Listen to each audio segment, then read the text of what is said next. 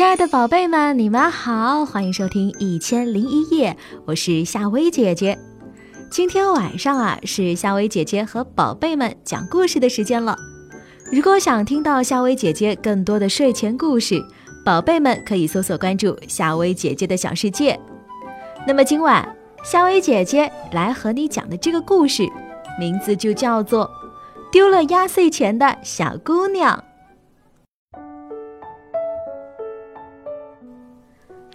呀盼呀，终于盼到了新年的这一天了。小姑娘朵朵跟着爸爸妈妈走东家去西家，一天下来啊，得到了不少的压岁钱。太阳落山了，爸爸妈妈带着朵朵离开了奶奶家，坐在爸爸的自行车上，朵朵小心翼翼地把压岁钱数了一遍又一遍。放在上衣口袋里，不放心；放在裤子口袋里呢，还是不放心。朵朵啊，把钱紧紧地拽在手心，双手紧紧地抱在胸前。爸爸的自行车骑得又快又稳，朵朵抱着压岁钱，迷迷糊糊地睡着了。叮铃铃，爸爸按按自行车的铃。到家了，朵朵揉揉眼睛，一下子跳下自行车，跑回了自己的小房间，再数数宝贝的压岁钱。哎，压岁钱怎么不见了？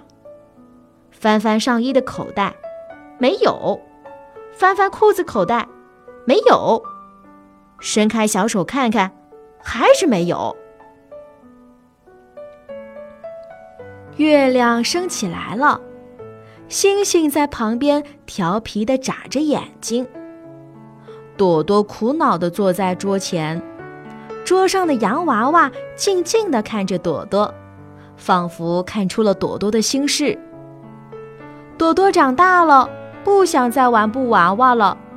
她盼了一年的压岁钱，想买一套童话大全，压岁钱没了。现在该怎么办呢？皎洁的月光洒满了大地，朵朵蹑手蹑脚地走出了门。她要沿着刚才呀回来的路去寻找珍贵的压岁钱。不怕不怕，我是胆大的小姑娘。昏黄的灯光下，朵朵悄悄地给自己鼓着劲儿。朵朵走过了枯草丛生的草坪。用小树枝仔细地翻弄着每一片的枯草，没有他的压岁钱呢。朵朵沿着马路牙子慢慢地走，低着头，边踢边走，还是没找到压岁钱呢。朵朵的头上啊，渐渐渗出了细细的汗珠。不着急，不着急，我一定能找到我的压岁钱的。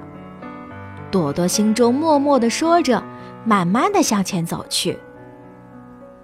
前面大树下，黑黢黢的是什么呀？